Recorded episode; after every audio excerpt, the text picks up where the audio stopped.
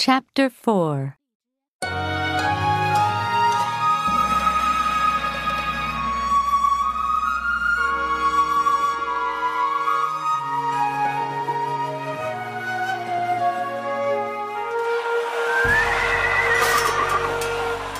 Mulan fights in many more battles.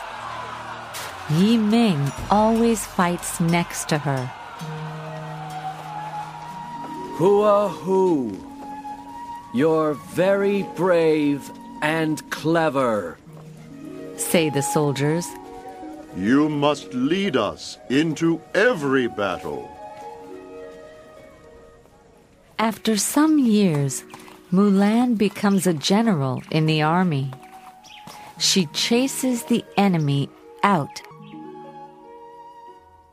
People all over the country hear of this famous soldier, but nobody knows her secret. Nobody knows her true name, Mulan. One day, a soldier visits Mulan. I have a message from the Emperor. He says, What is it? asks Mulan. You must come to the Emperor's palace. says the soldier.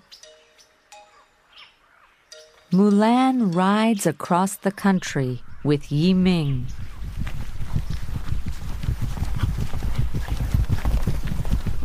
Soon they arrive at the emperor's palace.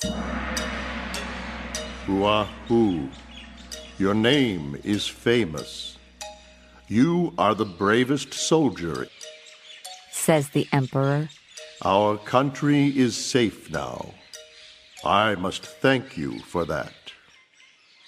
Mulan bows in front of the emperor.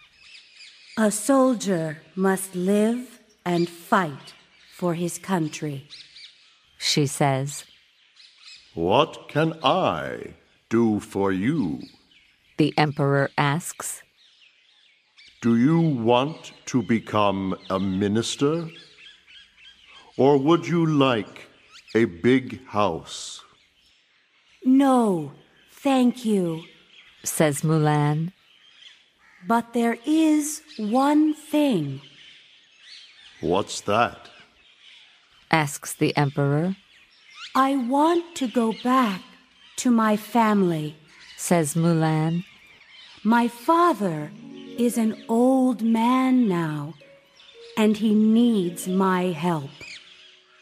Then leave the army and go home to your family. Says the emperor. And please take my finest horse with you.